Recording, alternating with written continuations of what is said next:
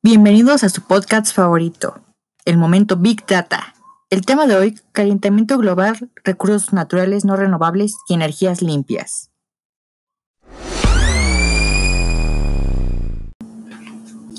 A continuación hablaré sobre qué entiendo de este tema y cómo abordar el mismo.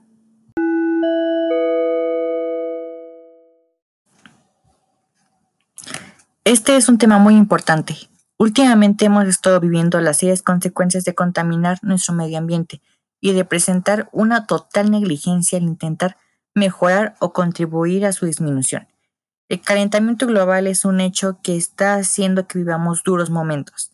Nuestra contribución a generar gases de efecto invernadero hacen que nuestro planeta se comience a calentar y tengamos problemas climáticos.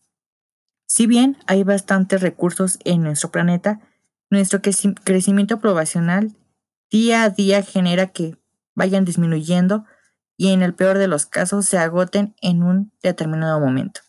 Para evitar que se agoten, hay alternativas como las energías limpias o verdes, que son usadas por medio de los elementos naturales.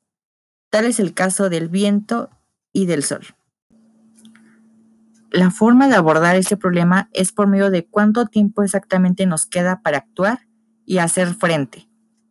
El efecto del calentamiento global en la sociedad, las estrategias para conservar los recursos no renovables y también en todas las alternativas de energías limpias que se están implementando para hacer frente a ese problema. Pues actualmente son distintas las alternativas e incluso ya se comienzan a ver más en las grandes ciudades como la Ciudad de México.